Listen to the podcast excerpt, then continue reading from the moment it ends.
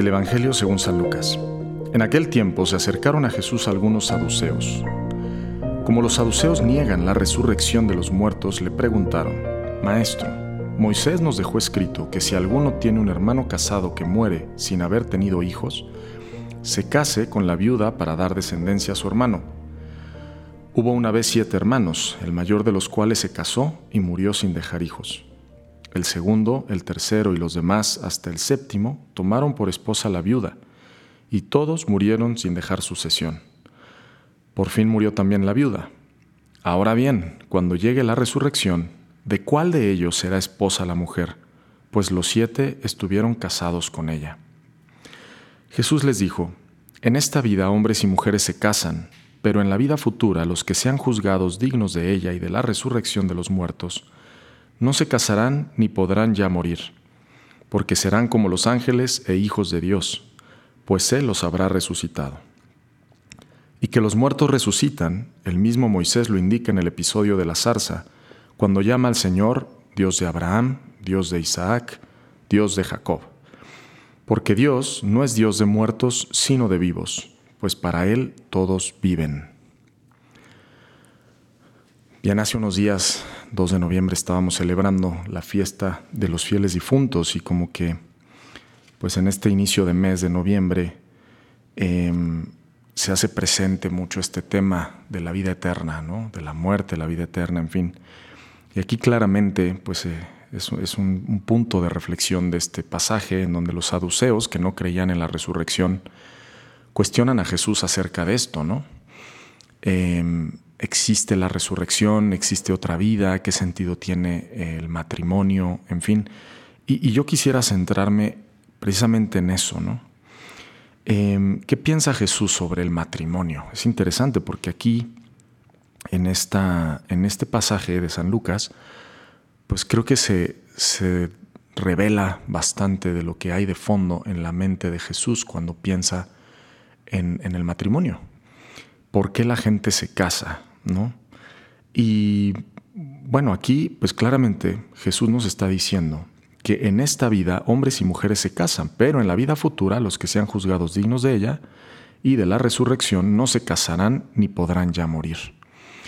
Quiere decir que eh, quien ha recibido una vocación al matrimonio pues ha recibido una vocación a uno de los caminos que existen para llegar al cielo, ¿no? Porque al final la meta pues es la vida eterna, en donde ya pues la gente no se casa, porque seremos pues eso como ángeles, ¿verdad? Eh, en unión con Dios y, seremos plenamente felices, llenos de Dios. Em, pero el sentido precisamente de esta unión pues es ayudarse mutuamente para llegar al cielo. Hace poco precisamente me tocó celebrar una misa eh, con una pareja de novios y les decía esto, les decía, ellos están preparando ya para su matrimonio, y les decía que pues el matrimonio es, es una vocación a, las, todos tenemos esa vocación a la santidad, pero es un, es un llamado a un camino de santificación. Y lo importante es que como pareja nos ayudemos a llegar al cielo, ¿no? Y yo creo que eso de eso nos va a cuestionar Dios nuestro Señor cuando lleguemos al cielo, ¿no? Nos va a decir, "Oye, ¿qué hiciste tú para que tu esposa llegara al cielo? ¿Qué hiciste tú para que tu esposo llegara al cielo?" Y muchas veces sin querer, porque pues todos tenemos nuestros defectos, ¿verdad? Nos convertimos en una cruz también para el otro, ¿no? Y en, ese, en esa unión, pues a veces, pues también una, una forma de santificarnos es pues a través de aprender a amar los defectos y, vivir con paciencia, ¿verdad? Los errores o de la otra persona. Pero eso nos hace crecer también en el amor, porque así es como nos ama Jesucristo. O sea, Jesús, como dice San Pablo, nos amó siendo pecadores, ¿no? Jesús no nos ama porque seamos buenos, Jesús no nos ama porque nos portamos bien. Jesús nos ama porque nos ama y nos ama independientemente de, de lo que nosotros hagamos. Nosotros estamos llamados a corresponder a ese amor de Jesús. Y de igual manera, pues en el matrimonio, pues yo amo a la otra persona porque decido amar a esa persona, es una decisión. Todos los días renuevo esa decisión de amar a la otra persona. Pero qué importante es en el matrimonio pues contar con la gracia de Dios, porque pues sin la gracia de Dios sabemos que, es muy difícil, ¿no?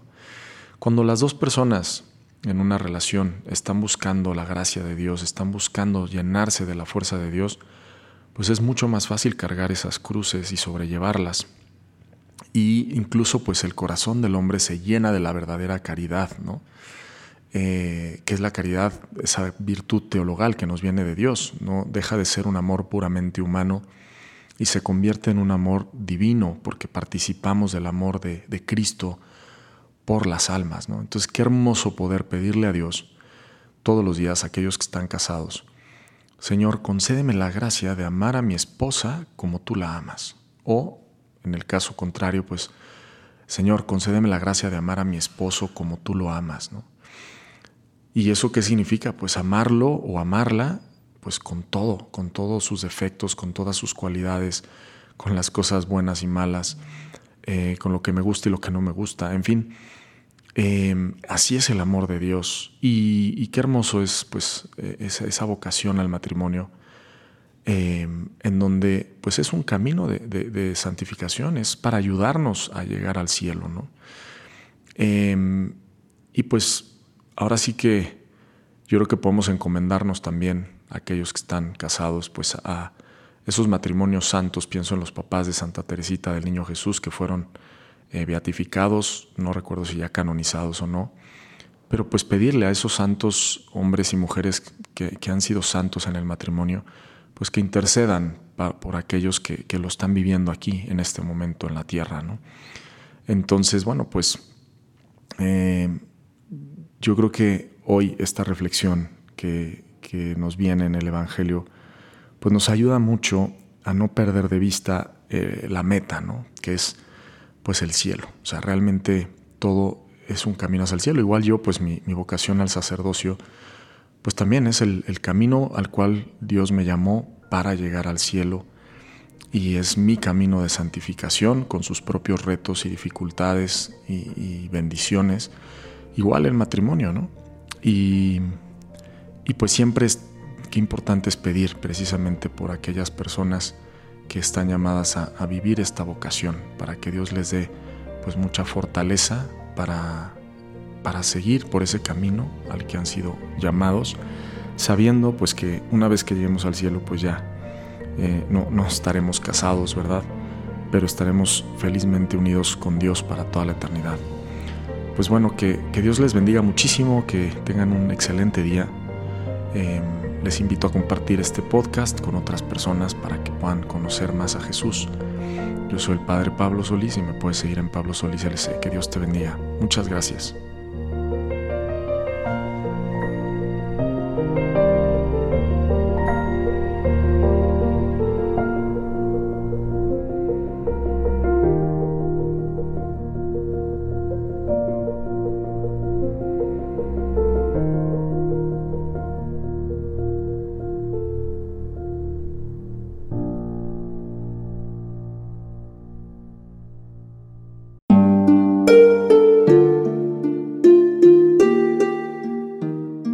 Hola, ¿qué tal?